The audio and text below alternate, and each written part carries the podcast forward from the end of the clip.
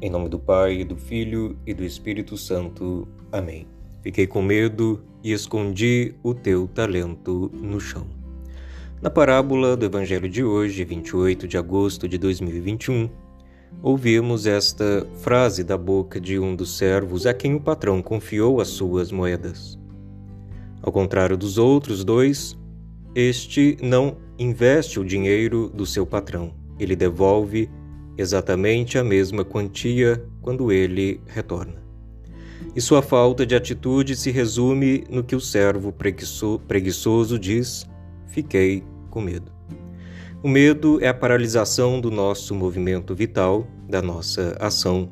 Um discípulo do Senhor, alguém que ouviu a boa nova da salvação pela encarnação, morte e ressurreição do Filho de Deus, não pode ficar parado tem de buscar o Senhor, tem de movimentar as suas forças, tem de usar da criatividade para fazer frutificar a graça de Deus.